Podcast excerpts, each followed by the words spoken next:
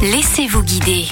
Direction le Pas-de-Calais avant de finir dans les étoiles. La coupole d'Elfo va vous faire voyager dans le passé et dans l'espace. Nous sommes à 5 km de Saint-Omer. Philippe Kest, directeur de cette coupole, est avec nous. Bonjour Philippe. Bonjour. Alors c'est un endroit très riche, très spécial. Pourquoi? C'est un site qui est euh, pluriel. C'est à la fois un monument historique, euh, puisque c'est une, une, ancienne base de lancement de V2 construite euh, pendant la guerre par l'organisation TOT et les Allemands. Donc c'est un gros bunker euh, en béton qui lui donne son nom. C'est aussi un, un centre d'histoire qui est double et puis euh, c'est un centre de sciences avec un planétarium 3D. Donc c'est vraiment un site un, important qui possède aussi son centre de ressources, une collection d'objets. Enfin, voilà, c'est un site multiple. Pour ceux qui s'intéressent tout particulièrement à l'histoire, qu'est-ce qu'ils vont pouvoir découvrir? Alors on découvre d'abord ce monument, hein, cette ancienne base de fusée de V2 qui heureusement n'a jamais fonctionné, construite entre fin 43 et juillet 44. C'est une base souterraine euh, protégée par un gros dôme de béton qui fait 55 000 tonnes, donc très impressionnant. Et sous ce dôme a été installé un, un musée qui est double, qui s'intéresse à la fois d'une part à décrire l'histoire très particulière de la Seconde Guerre mondiale dans le Nord et le Pas-de-Calais, qui est assez différente du celle du reste de la France, puisqu'on était détaché du reste de la France et rattaché à la Belgique et sous commandement direct des Allemands. Et de l'autre côté, on développe les armes V, une scénographie qui développe euh, l'histoire de ces armes spéciales euh, voulues par les Allemands pour euh, lutter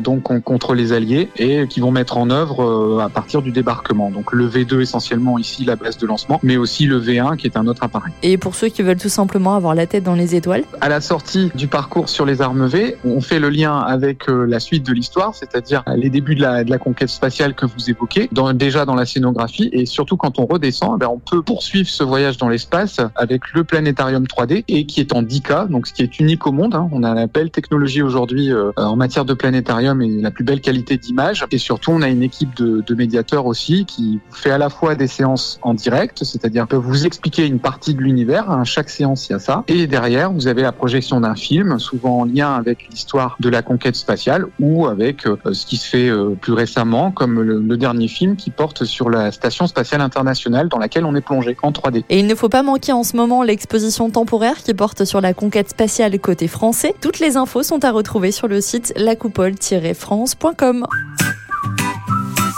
Retrouvez toutes les chroniques de Sanef 177 sur sanef177.com.